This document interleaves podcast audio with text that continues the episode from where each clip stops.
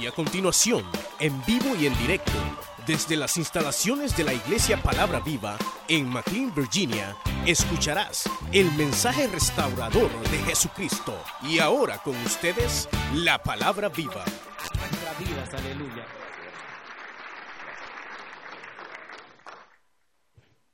Uno. Dios les bendiga, hermanos, a todos. Este, qué bueno que Dios nos permite de temprano, ¿verdad?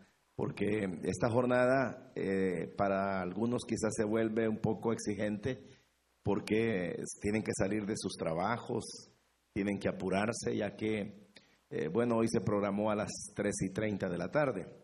Mañana sábado, que prácticamente pues todos tienen en su mayoría mayor tiempo, va a ser todo el día prácticamente, desde las 9 de la mañana hasta las 3 de la tarde. Así que si ustedes aguantan, yo también, ¿verdad? sí, porque todos nos cansamos, se cansa el que habla y se cansa el que oye. A veces la gente dice, no, es que no es lo mismo, hermano, no, pero sí de oír uno se cansa, estar sentado ahí luchando por entender, por que algo pues realmente no se le vaya, no es una cosa fácil. Así que por eso es que el Señor decía, hay que darle de comer a la gente, porque la gente lo andaba oyendo. Pero él sabía de que tenían otras necesidades y dijo, hay que darle de comer para que no se desmayen. Entonces ustedes también coman cuando puedan para que no se desmayen. Hermanos, vamos a continuar. Ayer este, leímos todo el pasaje del el capítulo 24 de Lucas, desde el versículo número 13, y que yo les dije que iba a ser nuestro texto de trabajo en estos seis temas que vamos a tener en relación a esta a, este retiro, ¿verdad? Y ayer hablábamos de algo pues que sirvió de introducción y que nos hizo ver que el Señor Jesús no nos ha abandonado, que Él está con nosotros, Él camina en medio nuestro y está cerca de nosotros. Pues bien, vamos a leer la Biblia y luego oramos. Y hoy leamos desde el versículo número eh, 17 en adelante, y dice así la Biblia. ¿Ya lo tienen, hermanos? Y les dijo, ¿qué pláticas son estas que tenéis entre vosotros mientras camináis? ¿Y por qué estáis tristes? Respondiendo uno de ellos que se llamaba Cleofas, le dijo, ¿eres tú el único forastero en Jerusalén que no ha sabido las cosas que en ella han acontecido en estos días? Entonces él les dijo, ¿qué cosas?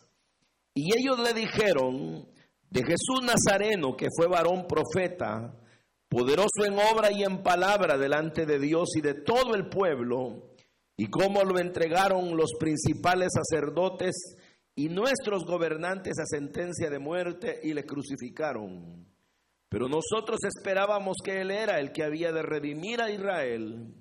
Y ahora, además de todo esto, hoy es ya el tercer día que esto ha acontecido.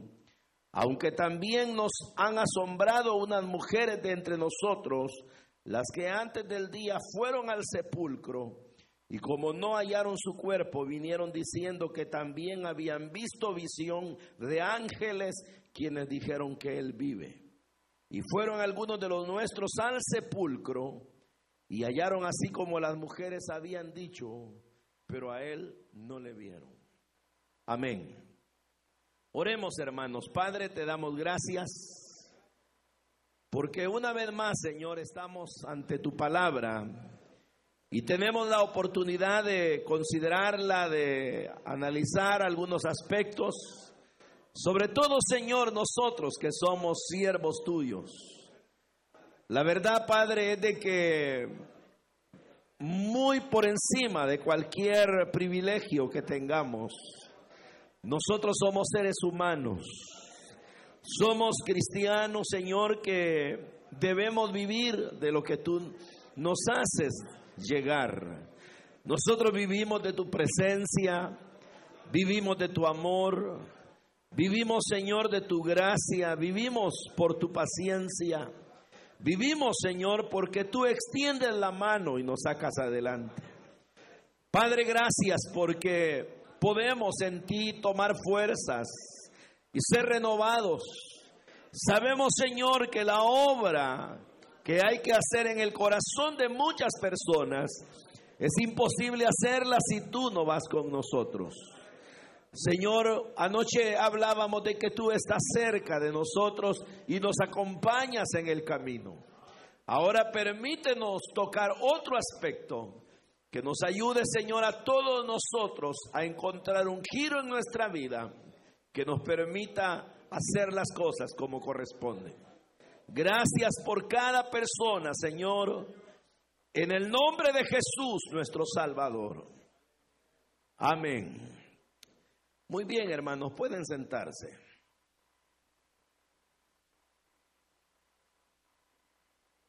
Ayer, hermanos, una de las cosas que mencionaba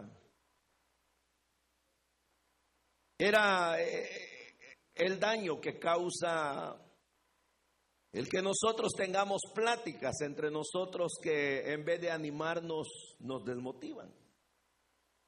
Y como bien decíamos, los dos peregrinos o los dos caminantes hacia Emaús, ellos iban platicando acerca de las cosas que habían sucedido y las cosas que ellos comentaban no eran nada favorables para su corazón, para su alma, y es ahí donde Jesús irrumpe. Y dice la Biblia de que la pregunta que él hizo fue, ¿qué pláticas son estas que tenéis entre vosotros mientras camináis y por qué estás tristes? Y es bien interesante el hecho de que esta pregunta nosotros la podamos traer a, a aplicarla a lo que nosotros somos. Por un lado, hermano, porque ya lo hemos dicho, las pláticas no eran nada buenas. Pero por otro lado, el asunto era de que lo hacían mientras caminaban. Y eso es bien interesante porque cuando uno tiene una plática o una conversación con otro hermano o con otra hermana, y esa conversación es negativa, no abona a que uno pueda cobrar fuerzas y avanzar. En alguna manera uno se puede confundir porque uno puede pensar de que los que más hablan son los haraganes, los que no hacen nada. Y uno puede decir la gente que está ociosa es la que tiene tiempo para hablar de sobra. Y es cierto eso, ¿verdad? Porque una persona ociosa en el campo que usted la quiera visualizar, habla hasta por los codos, porque no tiene nada que hacer. Pero el asunto es cuando uno habla y habla lo que le desmotiva mientras hace algo y ese hacer algo lo puede confundir y hacerle ver que está haciendo bien las cosas porque uno descansa no en cuán bien hace lo que está haciendo, sino en que lo hace y el activismo lo puede confundir. Lo voy a decir de, otra manera. Pensemos en un líder, en un supervisor, en un pastor que está accionando, está trabajando. Va a cuidar la reunión, predica, el supervisor ve el sector, el pastor trata de dirigir la iglesia. Y entonces uno dice, bueno, estoy ocupado, estoy haciendo algo, estoy trabajando. Lo que uno quizás no está midiendo es cuán eficaz es lo que uno está haciendo. Porque hay una gran diferencia entre hacer algo y hacerlo bien. Y entonces el activismo a una persona la confunde. Porque dice, no, si yo estoy ocupado, hermano. Yo estoy haciendo algo, estoy trabajando en XY privilegio y uno puede de alguna manera consolarse con ese tipo de pensamiento, pero hermano no se ha percatado de que las cosas no las está haciendo bien y, y si encima de eso uno puede accionar, pero lo que uno habla de alguna manera le resta eficacia, le resta valor, le resta penetración, le resta eh, alcance o avance a aquello que uno está haciendo. Imagínense estos hombres, iban caminando. Pero al ir caminando, su caminar no era un caminar seguro, no era un caminar de esos de, de, fuerza, ¿verdad? De esos, de ese caminar que conquista, sino que ellos iban desmotivados y es lo que ocurre en la obra de Dios. Nosotros podemos tener años de ser servidores, podemos tener años de ser líderes, años de ser pastores, y llegamos a acostumbrarnos a una labor, a una rutina, a una mecánica de trabajo, pero hermano, ya la esencia, lo que puede motivar aquello que somos, ya no está. Yo les hago una pregunta.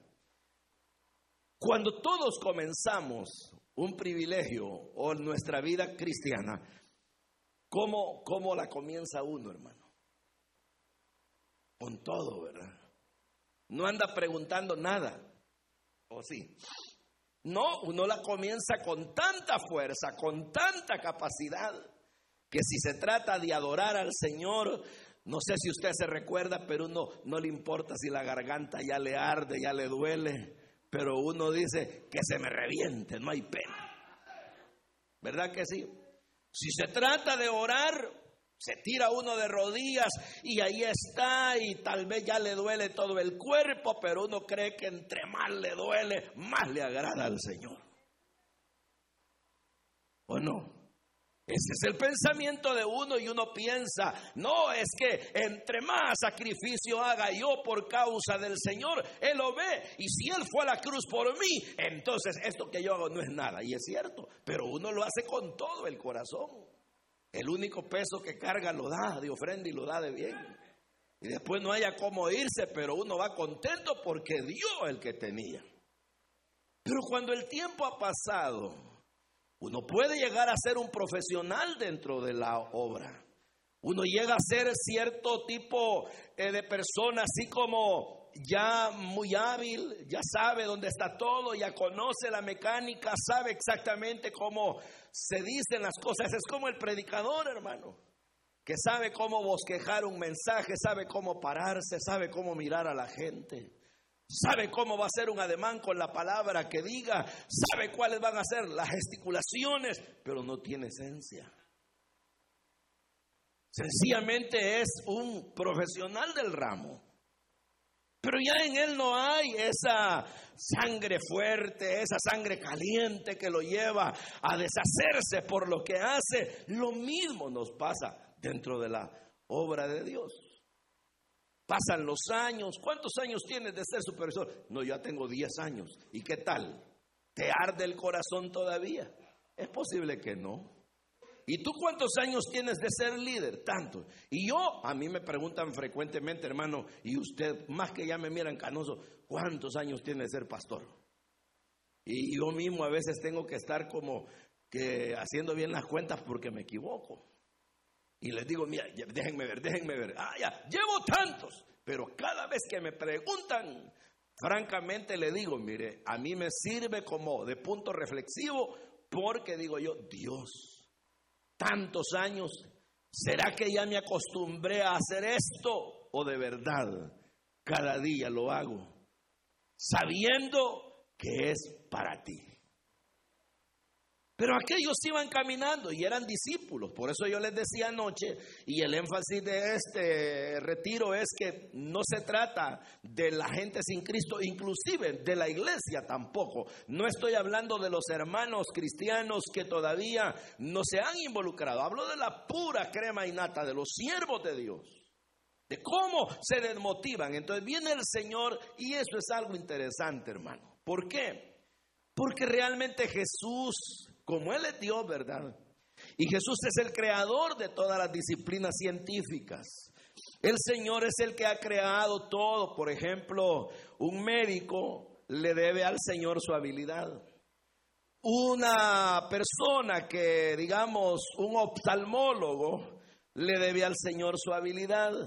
Un cardiólogo le debe al Señor su habilidad. Y un psicólogo, aun cuando prácticamente no lo quieran reconocer de primas a primeras, pero la verdad es que Dios es el creador de todo eso.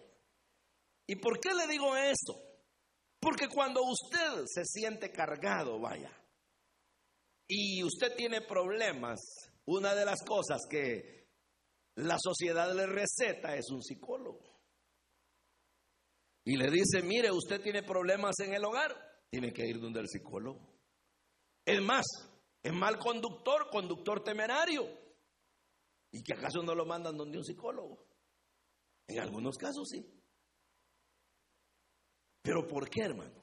¿Por qué la psicología? Y no estoy diciendo con esto de que eh, hay que darle la importancia en demasía, no, no, sino que el asunto es que la psicología lo que hace es tratar de aclarar la mente, lo que la persona tiene en su pensamiento. Ahora, Jesús es el maestro por excelencia, el médico por excelencia, y si hay psicólogos, Jesús es el psicólogo de los psicólogos. Entonces viene y aquellos dos tipos iban que llevaban su corazón angustiado, cargado, y viene Jesús y les dice, vamos a ver, díganme qué pláticas son estas que vosotros lleváis mientras camináis. Si yo les pregunto a ustedes, Jesús no sabía de qué iban hablando, ustedes me van a decir, sí hermano, él lo sabe todo. Pero ¿por qué preguntó? Porque aquí viene, hermano, el segundo punto que yo quiero hablarles a ustedes, amate lo que dijimos ayer, para que cobremos un giro. Y es que nosotros, hermanos, tenemos que sacar del corazón aquello que nos está amargando y obstaculizando la vida. Y por eso es que bien dijo un comentarista de los más, para mí, finos en el trabajo, dijo que cuando el Señor les preguntó, ¿qué pláticas? Y vienen ellos y le dicen, ¿acaso eres tú el único forastero? Y no sabes las cosas que han acontecido en Jerusalén. Dice que el Señor cuando les dice, ¿qué cosas? Es como cuando una persona dice, vieras, tengo algo que me está matando, algo que me está martirizando y no lo aguanto y me ahogo. ¿Qué es?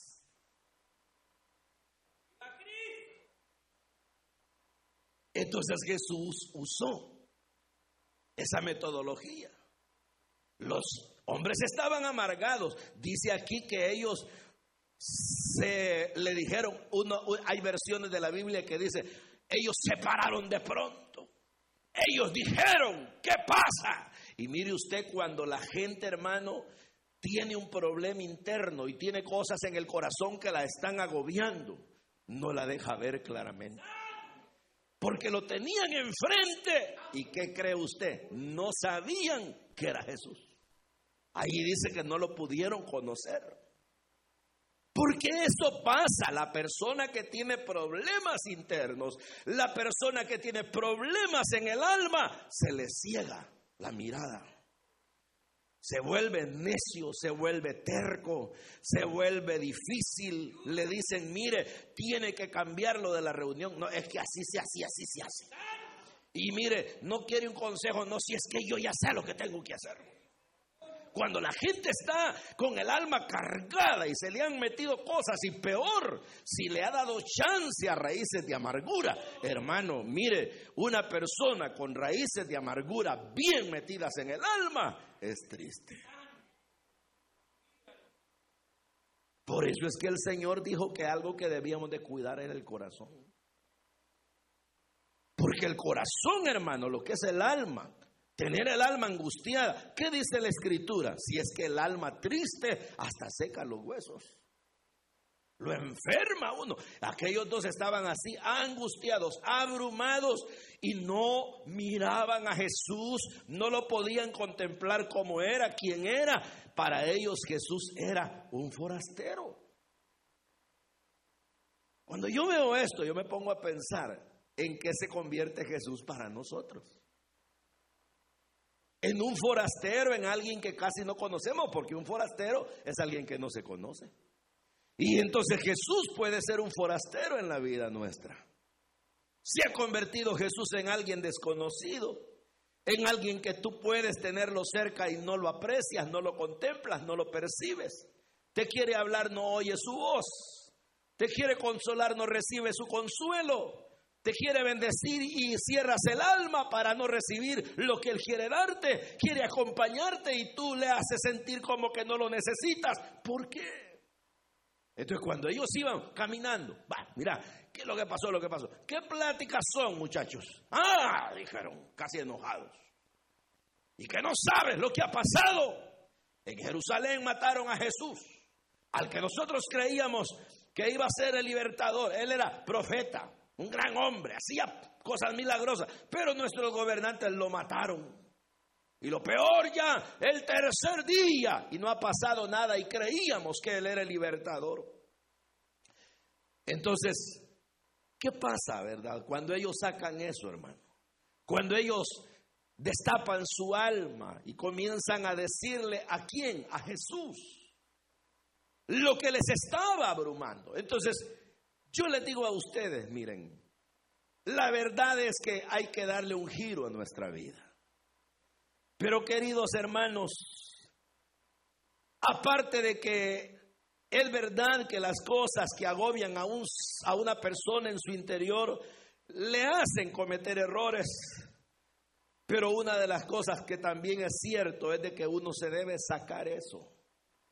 Y la mejor manera de sacarla es cuando uno se la dice directamente a Jesús. El problema es cuando uno se la dice a los demás. Porque si yo tengo algo que me está agobiando en el alma, yo le puedo ir a contar a otro o a otra. Pero ¿qué puede hacer esa persona por mí? Poco. Pero ¿cuáles van a ser los efectos que yo voy a ocasionar en esa persona? Probablemente la deje más desmotivada de lo que yo ando, de lo que yo estoy. Imagínense que yo le diga, mira, ya, ya sabes lo que está sucediendo en la iglesia, las cosas ya no son iguales. Te fijas que ya la presencia de Dios casi no se siente. Te fijas que ya los dones del Espíritu, a la fuerza hay que sacarlos. Y los que profetizan bien carnales se oyen, ¿verdad? No, esas son pláticas que a veces tenemos. ¿Verdad? Pasan a dirigir a esa gente que anda, anda mal. Y a saber por qué no los ponen en disciplina. Fuera vos ya te hubieran quitado.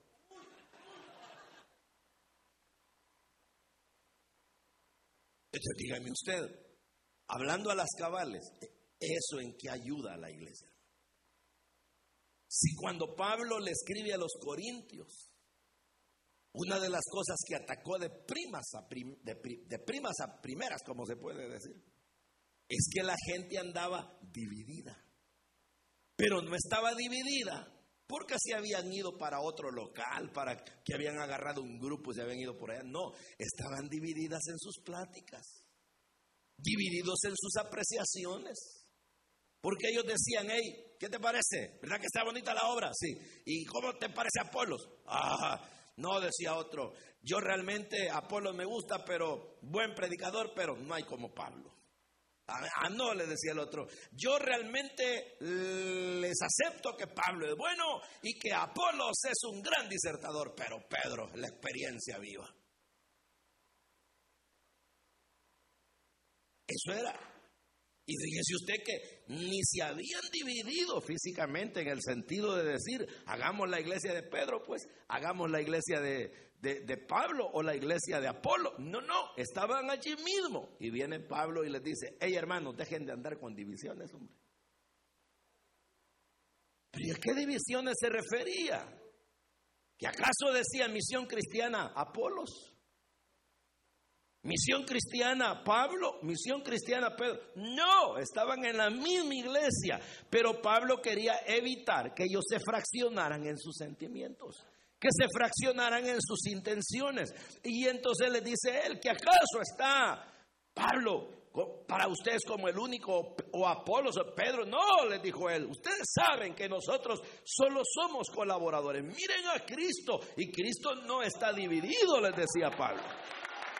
pero, pero, ¿por qué les traigo a colación ese pasaje? Porque lo que él estaba haciendo era evitar un fraccionamiento, evitar un debilitamiento. Entonces, cuando nosotros tenemos pláticas, que lo que hacen es ir creando, hermanos, como debilitamientos en diferentes hermanos y hermanas. Entonces, nosotros podemos pensar que eso no es dañino. Nosotros podemos pensar que eso no repercute en nada malo, pero ¿cómo no? ¿Cómo no? Sí repercute. Porque probablemente viene el hermano al cual usted le dijo eso. Viene a congregarse, pero ya no se goza de la misma manera. Y si antes su vida era cerrar los ojos y adorar a Dios en su interior, ahora los mantiene abiertos porque la desconfianza ya le llegó. Y si esa persona era fiel diezmador, ahora piensa y repiensa para dar el diezmo. Entonces, ¿a quién le hacemos daño?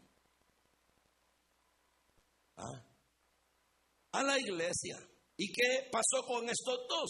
Ellos iban ahí y eran discípulos, porque no eran los únicos decepcionados. Allá habían quedado los otros y los vamos a ver allá por el quinto mensaje. Pero allá habían quedado los otros, ellos eran dos que iban a Emaús. Ah, un comentario dice, quizás vivían en Emaús o quizás decidieron ir a, casi ahí al nivel del mar para ver qué pasaba. Pero lo cierto es que no se motivaban, hermano. Eh, diferente era que ellos hubieran ido platicando otras cosas donde se fueran echando eh, ayuda el uno al otro. Pero el Señor les dice, mejor sáquenlo. Cuando ellos le dicen, eres el único forastero, no te has dado cuenta de las cosas que han pasado. Viene Jesús de una manera bien perspicaz, les dice, ¿qué son esas cosas? Mejor sáquenlas. Entonces yo diría eso, hombre, que la gente mejor debe ser así, vean. Quieren ser parte de este equipo, saquen lo que tienen. No, es mejor sacar lo que uno tiene. Porque cuando uno saca lo que tiene, mire hermano, a mí lo que no me gusta es que nunca me han dado un privilegio para pasar al púlpito. Sáquelo, sáquelo, sáquelo. No, hermano, a mí lo que no me agrada es que cuando un día yo bajé y no cumplí la meta, me pegaron una y me humillaron. Sáquelo, pues sáquelo. Es que el asunto es lo que te está cargando, sácalo. Hay que sacarlo. Si es que ese es el problema de la relación humana, hermano que uno se va guardando todo y guardando todo y guardando todo y después no hay a dónde meter tanta cosa. Y eso nos pasa, nos resentimos con los hermanos, se resienten los matrimonios, el marido con la mujer, los padres con los hijos, el supervisor con los líderes, los supervisores con el pastor, los líderes con el anfitrión. ¿Y por qué nos resentimos? ¿Por qué no somos tan cabales de decir, mire usted, con lo que dijo me ofendió? Mejor aclaremos esto y que no haya mancha en nuestra, en nuestra relación. Como dice la Biblia, que no haya mancha en nuestro ágape. ¿Y qué es el ágape? Es la fiesta. Entonces, que no haya nada que altere. Entonces dijeron ellos, el Señor les dijo, miren muchachos, aquí Él les quería dar un giro, pero con ese corazoncito tan cargado como lo andaban, con cosas que no debían tener en su corazón y que incluso les impedían reconocer a Jesús, les impedían ser felices. Y ya sabe usted, ¿para dónde iban? No iban para arriba, iban para abajo. O sea, cuando la Biblia dice que iban para Emaús, literalmente lo que dice es, iban descendiendo. Quiere decir que cuando una persona tiene el corazón cargado, no reconoce a Jesús, no se saca lo que tiene, no sube, desciende. Entonces dígame usted, ¿cómo vamos a conquistar a ese mundo, hermano? Quitárselo de las garras al diablo, sacarlo de un sistema de acomodamiento, con tanto pecado que la gente tiene si como dice la Biblia, la que está de parto quiere dar a luz pero no tiene fuerzas.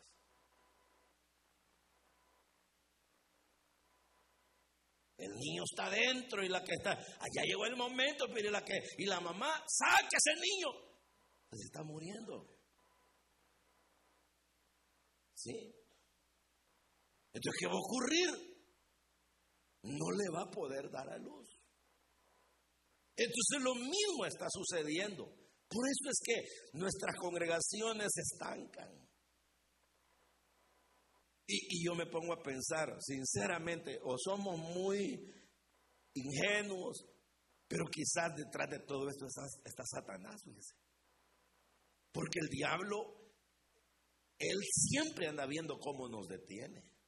Y no nos detiene en que no tengamos un local donde congregarnos, al contrario, ¿verdad? No nos detienen que por el tiempo, porque esforzándonos lo sacamos, vamos, llegamos, tenemos vehículo en que transportarnos.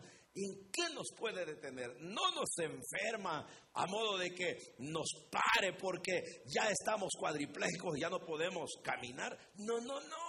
No, al contrario, razonamos, pensamos, hablamos, hasta nos pintamos para hablar y la gente dice de repente, qué bonito lo que dijo, qué frase más excelsa, cómo se rebusca para hablar. Pues sí, porque nos da libertad el Señor para que nosotros expongamos. Pero el asunto es que viene el diablo y dice, no, hombre, ¿cómo los, cómo los separo? ¿Cómo, ¿Cómo hago que se desanimen? ¿Cómo hago que estos varones y estas mujeres no avancen? Ah, ya sé que se carguen en su corazón, que estén desanimados, que las cosas que pasan a ellos lo vuelvan negativos y ahí eso significa que van a estar presentes, pero no van a tener fuerzas.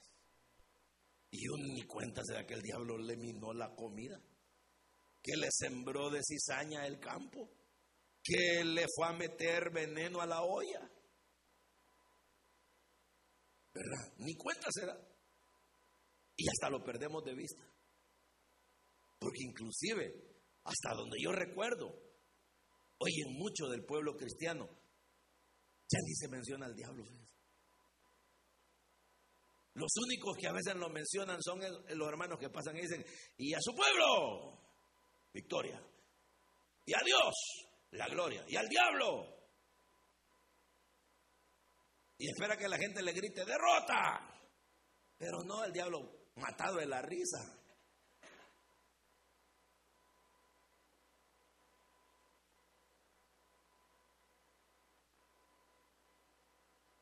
Entonces, ¿y, cómo lo evidenciamos? En los frutos.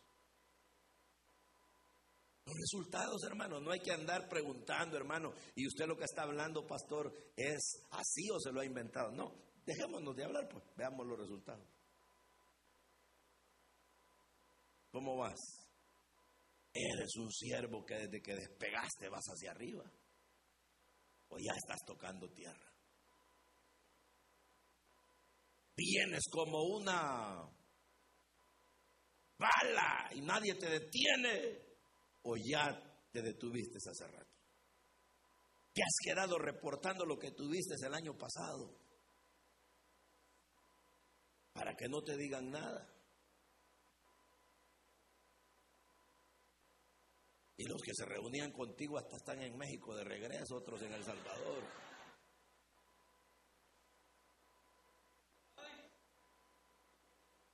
¿Qué haces? ¿No será que tienes que descargarte el corazón? ¿No será que tienes que hablar con Jesús? Porque el problema es que ya lo dijimos, mientras uno lo tenga cargado, no lo puede ni reconocer a él. Aquellos lo vieron como forastero. Es un forastero. Y yo les hago una pregunta, solo una.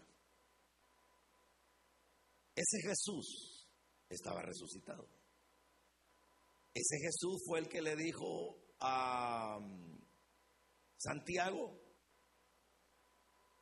mete tus manos, tus dedos en mi, en, mi llaga, ¿cierto? ¿Ah? Quiere decir que tenía las señales de los clavos. ¿Ah? Tomás lo tenía. Tenía las señales ahí. ¿Y por qué no se las vieron ellos?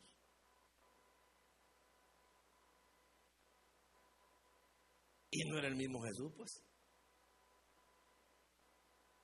¿Y cómo fue que otros solo lo vieron y dijeron el maestro? Juan, por ejemplo. Lo vio desde la barca y le dijo, Pedro, ¿sabes quién es? El maestro. de lejos y esos dos de cerca, hermano. Y caminando con ellos y platicando con ellos. Y no lo podían reconocer. No hay duda que lo que uno tiene en el corazón y lo tiene cargado, no lo deja ver con claridad. Y eso es así en todo. No nos deja ver a nivel personal, a nivel familiar, a nivel congregacional, en el privilegio o con nuestras responsabilidades. Nos opaca, nos nubla de tal manera la vida que necesitamos que el Señor nos eche colirio. Y eso lo único que puede curarlo es cuando uno se vuelca a una relación personal con Él. Cuando uno le dice al Señor, Señor, yo realmente te amo, quiero servirte, las cosas no me están funcionando, pero es que de verdad mi corazón se ha cargado de un montón de cosas negativas que yo no debo tener. Tengo cosas negativas contra fulano, tengo cosas negativas contra la obra, tengo, es más, con los predicadores ni les creo ya. Porque hay gente que ya no le cree a los predicadores. No le creen al líder, no le creen al... Más si supieron algo de, la persona. Ya esa persona está sellada. Está marcada, está estigmatizada. Ya no, la, ya no le creen. Y así somos. Entonces, ¿qué ocurre, hermano? Yo les digo una cosa. Hebreo dice hay que despojarse de todo peso del pecado para correr la carrera que tenemos por delante. Pero es que esto es así.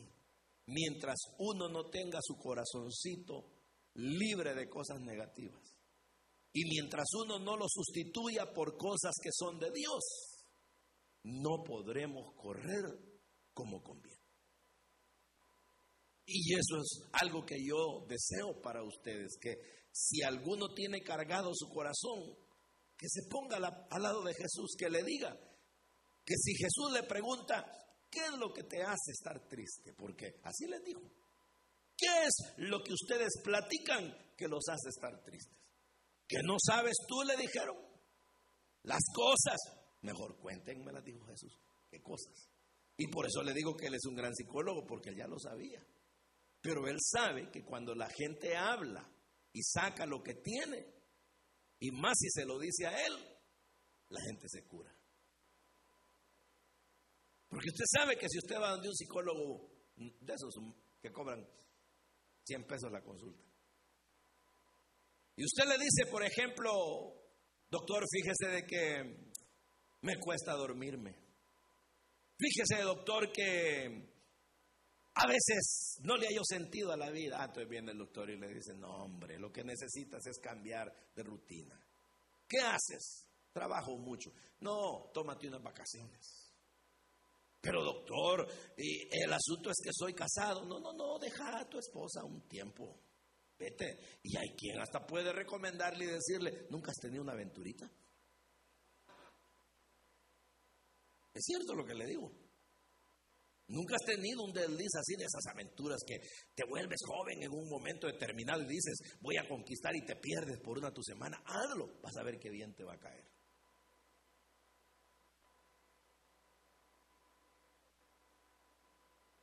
Pero dice a Jesús le llegamos a decir, Señor, esto me amarga. Él no va a salir con eso. Él no va a salir diciéndonos, mira, tienes que ir y esparcirte. No, no, el Señor lo que dice, hablemos, échamelo, saca de tu corazoncito, yo quiero oírte. Y sabe, hermano, por eso el Señor dejó la oración. Porque el poderle expresar a Jesús lo que tenemos es hablándole a través de la oración. Por eso es que yo le puse a esta idea la oración profunda. Pero no es, esa oración profunda donde la gente está pensando en éxtasis, en cosas que mm, hacen ver como extraña la relación con el Señor. No, sino una oración profunda es cuando uno saca de su corazón. Y cuando uno le dice, así como ellos, mira, lo que nos está atormentando es lo siguiente, que nosotros teníamos un gran amigo, Jesús. ¿Y sabes cómo se llama? Jesús de Nazaret. Y dice que le dijeron, que dice un comentarista, que ellos le dijeron se llamaba Jesús de Nazaret porque habían muchos Jesús. Habían Jesús con otros apellidos y recuérdense que el apellido generalmente se daba por el lugar de donde eran. Entonces viene él o ellos más bien y le dicen dos cosas certeras. Una, se llamaba Jesús de Nazaret, no había otro. Pueden haber otros Jesuses, pero del que nosotros te hablamos era de Nazaret, nuestro amigo. Nos carga el alma. ¿Sabes por qué? Viene la otra gran verdad. Nuestros gobernantes y sacerdotes lo matan. Como quien dice, no fuimos nosotros. Ellos se lo acabaron. Ellos lo mataron. Y esto es lo que nos da tristeza, nos tiene rabiando, nos ha cargado. Mira, tres días han pasado. Y nosotros creíamos, teníamos la esperanza de que Él iba a ayudarnos. ¿Sabes por qué? Porque era poderoso en obra. Era un gran profeta. Y nosotros teníamos la esperanza que Él nos iba a ayudar, que Él iba a libertarnos. Ellos pensaban espiritualmente y políticamente. Aunque hay algo que es bien extraño. Y es que unas mujeres que son de nuestro equipo han ido al sepulcro y vinieron contando que ni lo hallaron a él y que el sepulcro estaba movida a la piedra. Es extraño. Pero hasta ahí se habían quedado. Y entonces, pues, pues sí, eso lo hemos oído. ¿Por qué? Porque siempre en medio de todo la gente oye cosas buenas. Tú puedes tener el corazón cargado. Tú puedes tener el corazón hecho un nudo, pero tampoco vas a negar que hay momentos en que el culto está, que es toda una bendición. Que hay momentos en que el predicador da una palabra tan certera que como que Dios mismo estuvo hablando allí. Que la alabanza fue tan hermosa que el Espíritu Santo ministró y todo mundo lloró menos tú. No vas a negar que hay ocasiones cuando llegas a la célula que te sorprendes porque dice, ¿y esta bendición de hoy de dónde salió? Y miras que todo, hasta el anfitrión te sale que ese día preparó algo que nunca había hecho y que alguien llegó con un montón de invitados y dijiste si así fuera todo el tiempo. Pero ¿por qué los momentos buenos no los podemos comprender? No los podemos tomar como aquello que nos puede dar fuerzas para seguir, porque lo que hay en el corazón está obstaculizándolo, pesa tanto y hay que sacarlo y por el amor de Dios, hermanos. Si tienen algo en su alma que no les está ayudando, sáquenlo. Y a quien mejor se lo pueden decir es al Señor a Él. Porque si me lo vienen a decir a mí afligido, me van a mandar para El Salvador. Díganselo a Jesús. Cuéntenle. Cuéntenle. Cualquier cosa, no importa que sea. Puede ser un resentimiento, puede ser una palabra negativa, puede ser algo que eh, uno hermano está eh, haciendo mal. Y lo peor de todo, y aquí viene el otro punto, que dice de que mm,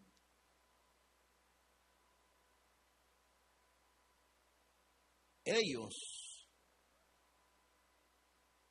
además de que, de que, de que mm, no lo podían reconocer a él, habían olvidado todititas las enseñanzas del Señor.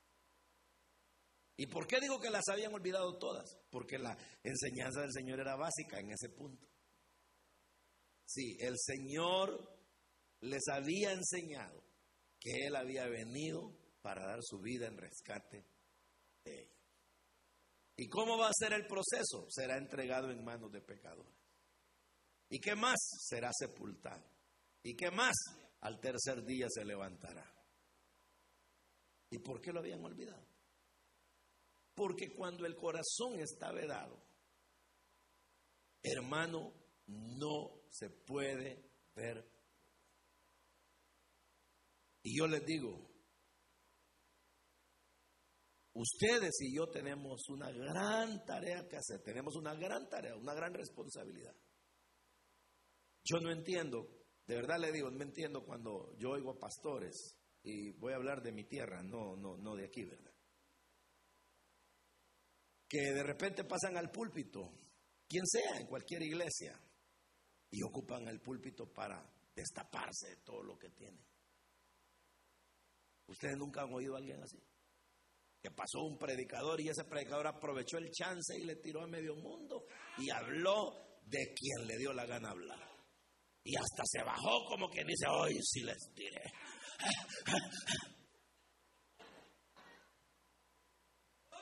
Pero eso no cura a nadie. Entonces yo siempre digo así, mire, por lo menos yo como pastor creo que la Biblia es tan rica que en cada mensaje ni chance de hablar mal de nadie me da porque tiene tanto bueno que decir que no me acuerdo de lo malo de los otros. No puedo aprovechar ni debo aprovechar el mensaje, el texto para tirarle a fulano, porque esto es para todo el mundo, que limitaría y haría miserable la palabra tirándosela solo a fulano. Para todos. Entonces yo no comprendo cómo hay predicadores que tienen el alma tan cargada y aprovechan el púlpito para destaparse. Se desahogaron. Entonces no, eso no debe ser así. Que un líder se vaya a desahogar con la célula. Que un supervisor se desahogue con los demás. No, no, no, no, no. Desahógate con quien debe desahogar. Jesús te dice, ¿cuáles son tus pláticas que te tienen triste? Háblamelas. Dime qué cosas son. Y uno le diría, Señor, pero si tú ya lo sabes, pues sí, pero yo quiero que tú me las digas. Dímelas. ¿Y cuándo te las digo? Cuando quieras. ¿Y cómo te las digo? Como quieras. ¿De qué manera te las digo? Oremos, ora. Platica, conmigo. Dímelo. ¿Y cómo, cómo platico contigo? Orando. Ah, ¿me tengo que poner de rodillas? No necesariamente. Si quieres, acostate y platiquemos. Sentate. Parate. Si quieres caminemos, vamos al parque y me cuentas. O vamos a la orilla de un lago y siéntate en un tronco ahí y me hablas.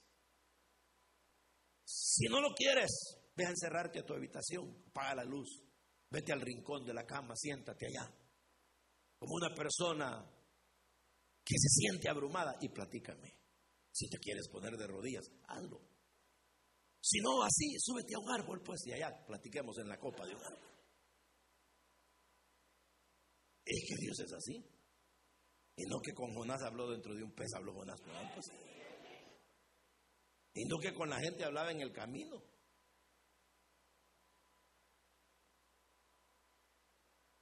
Si lo que quiere es que, es que hablemos, que nos saquemos lo que tenemos. ¿Cuándo y dónde se lo vamos a decir? Ve lo que a él menos le importa. Lo que importa es que se lo digas. Entonces, como él dijo, para Emaús vas, para Emaús van ustedes, sí, voy con ustedes, pues bajemos. Van bajando, voy a bajar yo también, démosle. ¿Y qué es lo que los tiene tristes? ¿Por qué van bajando? Por eso que ha pasado ahí. ¿Y qué es? Te lo vamos a contar, pues. Cuenten. Y entonces, ¿qué les dijo él? Ahora entiendo. Tienen otro problema, les dijo.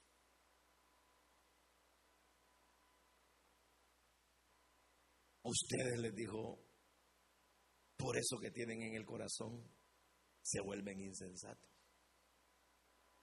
se vuelven tercos. ¿Y saben qué es lo peor? Les dijo, que olvidan todo lo que los profetas y la ley y todo han dicho acerca ¿Acaso les dijo no era necesario que el Cristo padeciera y resucitara y entrara en su gloria? ¿No era eso lo que se les había enseñado? ¿Cómo no? ¿Y entonces por qué perdieron la brújula? Es como cuando a uno le dicen, hermano, mire, arrepiéntase de sus pecados. ¿Qué nos enseñaron? Que Cristo es el Salvador. Y cuando nos dieron un privilegio, ¿qué nos enseñaron? Que fuéramos a cumplirlo. Probablemente no nos han dado una escuela de A hasta la Z y nos han enseñado metódicamente todos los pasos que uno tiene que dar para ser un buen siervo, pero nos han enseñado cosas básicas. ¿Y eso es por qué perdiste la brújula? Y ellos se dieron cuenta de que en realidad cuando uno se deja meter cosas en la vida que lo nublan, hermano, se estanca, desciende, deja de avanzar y es ahí donde hay que recordar las cosas que Cristo nos habla. Ustedes y yo, si algo podemos tener y es para nosotros suficiente luz, un recordatorio, una brújula adecuada, es lo que del Señor se habla. Cuando a uno le pasa algo malo o cuando uno tiene un desaire en la vida, un desaliento, ¿saben qué gran refugio tenemos, hermano? Y que podemos correr a Él es la palabra de Dios. ¿Por qué? Cualquier cosa, va, imagínense que uno dice, em, Señor, soy tu siervo, pero yo no veo crecimiento. Y entonces, si uno se desanima y tira la toalla, olvida que el Señor le ha dicho, ¿sabes qué? Lo que siembras, segarás. Debes de ser como el agricultor. Prepara la tierra y con paciencia espera que la tierra de su fruto, lluvia temprana, lluvia tardía. Por otro lado, trabaja, riega, porque uno trabaja, uno siembra, otro riega, pero soy yo, dice el Señor, el que doy el crecimiento. Entonces, les pongo un ejemplo. ¿Por qué? Porque cuando uno se acuerda de esas cosas, hermano, es cuando uno sale adelante. Es cuando uno sigue, es cuando uno continúa, es cuando uno cobra fuerzas y puede irle a la vida dando ese cambio que uno necesita con una mentalidad fresca, con un corazón diferente, con una vida distinta. ¿Por qué? Porque el Señor le está dando un giro para ponerlo a funcionar como debe hacerlo. Pero aquí vendría una pregunta.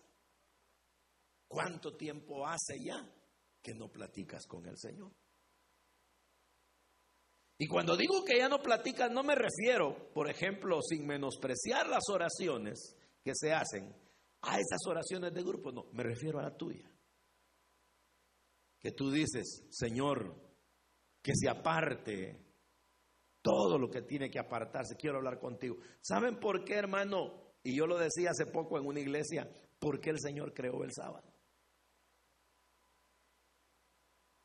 Acuérdense que en seis días hizo el Señor toda la creación y descansó el séptimo. Pero y uno se pregunta, ¿Dios estaba cansado? No. ¿Por qué Dios necesitaba un séptimo? ¿Y por qué en la ley dice santificarás el día de reposo? ¿Por qué? Porque no significa que Dios quiera que solo un día a la semana uno tenga comunión con Él. No significa que no lo necesitemos los demás días de la vida. Lo que el Señor quería con ese día era abrirnos la oportunidad para dos cosas. Para que se fortaleciera el cuerpo y para que se fortaleciera el alma. Entonces, el día de reposo, que para la gente en el Medio Oriente, en el caso de Israel, era sábado. Para nosotros vino a constituirse el domingo por causa de los cambios de calendario. La idea es esa, que el Señor dice, un día a la semana debe servirles para que no tengan su trabajo rutinario. Y su cuerpo, por naturaleza, por cuestiones que Dios ya estableció, se renueve se renueven sus pensamientos, se renueven sus fuerzas, su energía, sus órganos descansen, sus células puedan reposar y, cobrar vida, su cerebro, su corazón, pero el alma también necesita reposo.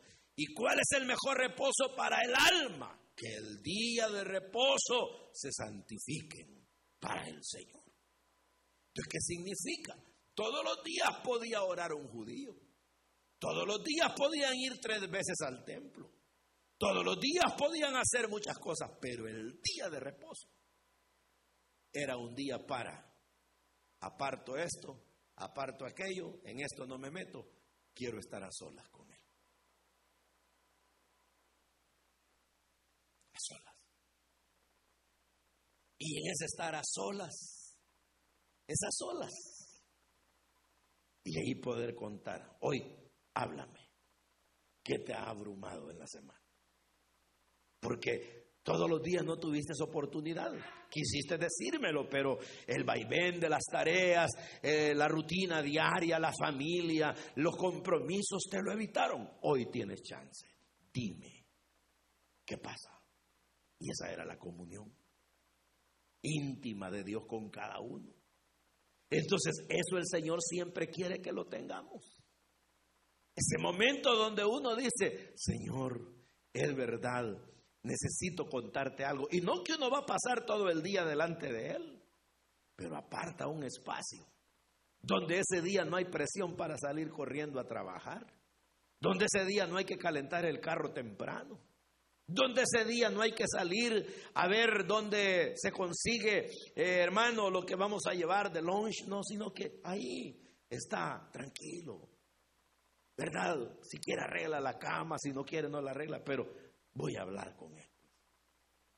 Me acuerdo de un hermano que una vez llegué a su casa y él se levantaba temprano, como a las cuatro y media de la mañana. Pero a las cuatro y media de la mañana lo que hacía era ir a poner café. A las cinco ya olía café ahí. Venía él y agarraba su taza de café y se la bebía tranquilo. Y a las cinco y quince se iba a encerrar a platicar con él. Entonces yo decía dentro de mí, ¿verdad? Mire, ¿y por qué no platica primero con el Señor? Y después atraviesa el café, ¿verdad? Pensé yo. Pero sin que yo se lo preguntara, quizás él notó que yo tenía curiosidad. Y entonces me dijo, hermano, me dijo, fíjese de que yo todos los días me levanto para platicar con el Señor. Pero cuando yo me levanto vengo adormitado. Y sinceramente me confundo en lo que le voy a decir al Señor. Entonces lo que hago es que me lavo bien la cara, me tomo un buen café, me despierta y despierto, sé lo que le voy a decir. Entonces esa figura de ese hermano es la que nosotros deberíamos de tomar. Porque, por ejemplo, en una oración colectiva uno puede decir ya oré, pero de repente está el que dirige, Ah, oremos por los que no se han convertido, Padre, oremos pues, oremos ahora por los enfermos, oremos ahora por el crecimiento de la iglesia, oremos por la finanza. Pero, ¿y lo tuyo cuándo lo vamos a sacar? ¿Ah? Imposible es poder decir, vamos a orar ahora por el hermano Juan, todos por él y Juan, saquemos todo lo suyo y que todos lo sepan. No, no, no, no. No, Juan tiene que irlo a sacar delante de Dios. Jorge tiene que ir delante de Dios. Con la congregación yo puedo orar por cosas comunes, pero las cosas que son entre Dios y yo, eso solo yo.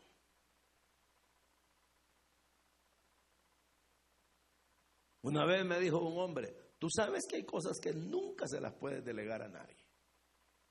Por ejemplo, la crianza de tus hijos no se la puedes delegar a nadie.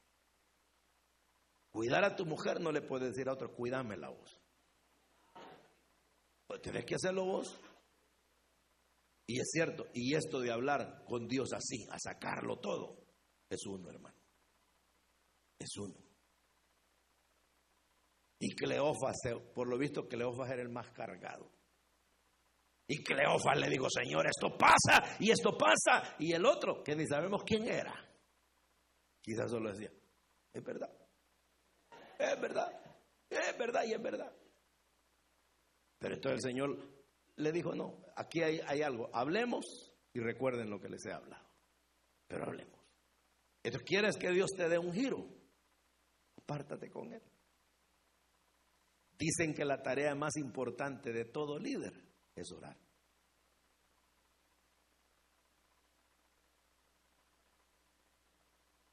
Eso es lo que se dice en el principio del liderazgo. La tarea más importante de todo líder, no importa el nivel que, tenga, es orar. Y por eso es que, ¿quién fue? Dele Moody fue, ¿verdad? El que le dijeron, hey, ¿y cuál es la tarea más dura tuya como evangelista? La oración. Ah, no es predicar, no, Dios. Ya ven, ni predico, Dios. La oración es lo más difícil. Hablar con Dios. Entonces tómate tu tiempo. Aparta un día las cacerolas, hermana. De veras, deja a un lado el trabajo. No te levantes a correr de un lado a otro. Se te va a ir el día. Hermano, se nos va a ir el día. Si dices, hoy que es domingo, hoy aprovecho para ir a conectar bien o a limpiar la batería del carro. Tranquilo, ya vas a ir. Este día me voy a dedicar a mis cosas personales. Perfecto. Empieza por contarle a Dios lo que tienes. Y después te va a sobrar tiempo. Porque a Lutero le preguntaban, ¿y por qué tienes tanto tiempo para hacer todo lo que haces? Por lo que hablo con Dios en la mañana, dijo él. Y ahí me abunda todo. Y entonces cuando tu corazón esté sin ninguna clase de cosas pesadas, no hombre, tú serás un líder que todo lo que veas será positivo. Y aquellas cosas que puedas ver que tal vez no son correctas, no digo que te van a hacer sentirte feliz, pero no les vas a dar importancia. Porque la gente a veces se, carga por cosas que ni deberían. Por ejemplo, hay gente que dice, ¿y el diezmo que lo hacen, hermano? ¿Y por qué estás preocupado por eso? ¿Ah? Porque digamos que en el peor de los casos se despilfarrara, digamos, que no es así. Y no ya lo diste para Dios. Y una vez dado, lo diste. Y Dios, y Dios lo vio. Y si tu corazón es sano, ahí terminó todo. Lo único que te espera es la bendición. Pero si andas atormentado, yo di mis 50 pesos a ver a qué lo metieron, a quién se lo dieron, qué hicieron. Te vas a morir. Te vas a enfermar. Y entonces digamos que te preocupas tanto y dices, yo quiero saber dónde metieron mis 50 pesos. Y te dicen, pues bien, venga, fulana de tal, sí, 50 Dios. Mire, hermana, de esto sirve para pagar tanto de los biles de luz, de tal impuesto, de esto y de esto y de esto. Y usted va a decir, no, hombre, mis 50 pesos ni se ven en eso. Tanto que hay que dar. Y entonces, ¿qué ganaste? ¿Qué ganaste? Nada. Pero cuando triunfa una persona, lo dice claramente Corintios, cuando da con corazón alegre. otra vez, ¿de dónde brota el éxito?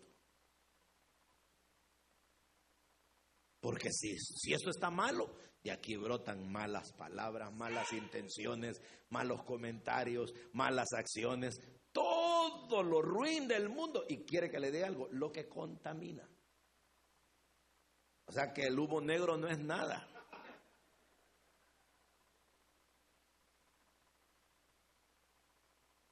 Lo que contamina, dijo Jesús, de aquí sale, miren. Parecemos buses echando humo. Contaminado. Entonces, pero cuando esto está limpio, no hay contaminación. Ni para adentro ni para afuera. Entonces, cuéntale a Dios. Si algo te molesta y si algo no te molesta, qué lindo. Sigue así. Nunca te dejes perturbar. Porque el triunfo y la victoria a tu alrededor comenzará con lo que esté allí. ¿Está bien? Vaya pues. Entonces este es el segundo aspecto para que tengamos un giro en la vida. Vamos ahora. Usted escuchó el mensaje restaurador de Jesucristo desde las instalaciones de la iglesia Palabra Viva en McLean, Virginia. Si este mensaje ha sido de bendición para su vida y necesita oración, contáctenos al teléfono 571-633-0469. 571-633-0469. Que Dios le bendiga.